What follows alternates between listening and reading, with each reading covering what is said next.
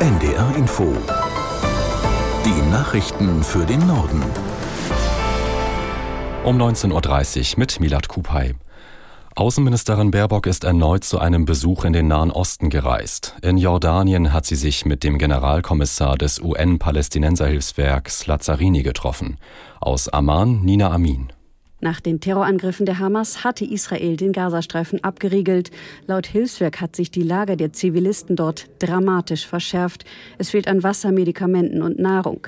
Hilfslieferungen müssten unbedingt jetzt in den Gazastreifen gelassen werden, sagte Lazzarini. Es ist das zweite Mal innerhalb einer Woche, dass die deutsche Außenministerin in den Nahen Osten gereist ist. Vor knapp einer Woche war Baerbock in Israel und Ägypten. Ihre jetzige Reise in die Region, sagte Baerbock, soll den Palästinenserinnen und Palästinensern deutlich machen, dass auch ihr Leid gesehen werde. Am Freitag geht es weiter nach Israel und in den Libanon. Das Auswärtige Amt hat seine Reisewarnung für den Libanon verschärft. Die Behörde ruft jetzt deutsche Staatsangehörige ausdrücklich zur Ausreise aus dem Land auf. Aus Berlin Kai Clement. Schon seit dem Wochenende heißt es, vor Reisen nach Libanon wird gewarnt. Nun ruft das Auswärtige Amt Deutsche ausdrücklich auch dazu auf, das Land zu verlassen. Vor allem für die an Israel grenzenden südlichen Landesteile könne eine weitere Verschärfung und eine Ausweitung des Konflikts nicht ausgeschlossen werden. Auch heute werden aus dem Gebiet Gefechte zwischen der Hisbollah-Miliz und israelischen Truppen gemeldet. Das Ministerium fordert dazu auf, kommerzielle Anbieter für die Ausreise zu nutzen. Entsprechend hat auch die US US-Botschaft an amerikanische Staatsbürger im Libanon appelliert. Der Bundestag hat einstimmig beschlossen, den Zentralrat der Juden mit mehr Geld zu unterstützen. Noch im laufenden Jahr sollen die staatlichen Zuschüsse von 13 auf 22 Millionen Euro erhöht werden.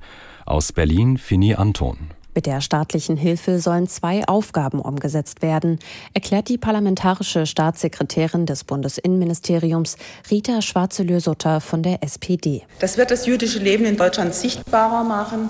Das dient auch der Sicherheit jüdischer Gemeinden. Es ist beschämend, dies besonders gerade heute betonen zu müssen. Alle Fraktionen verurteilten den Terrorangriff in Israel und die anti-israelischen Ausschreitungen in Deutschland der vergangenen Tage. Die verstorbene Iranerin Gina Mahsa Amini erhält in diesem Jahr den Sacharow-Preis für Menschenrechte des Europäischen Parlaments. Mit ihr werde die iranische Frauenbewegung geehrt, sagte Parlamentspräsidentin Metzola in Straßburg. Sie bezeichnete die Ermordung der 22-Jährigen als Wendepunkt. Damit sei eine frauengeführte Bewegung ausgelöst worden, die in die Geschichte eingehe. Amini war nach ihrer Festnahme durch die iranische Polizei wegen eines angeblich locker sitzenden Kopftuchs gestorben. Ihr Tod löste eine Protestbewegung im Iran aus. Das waren die Nachrichten.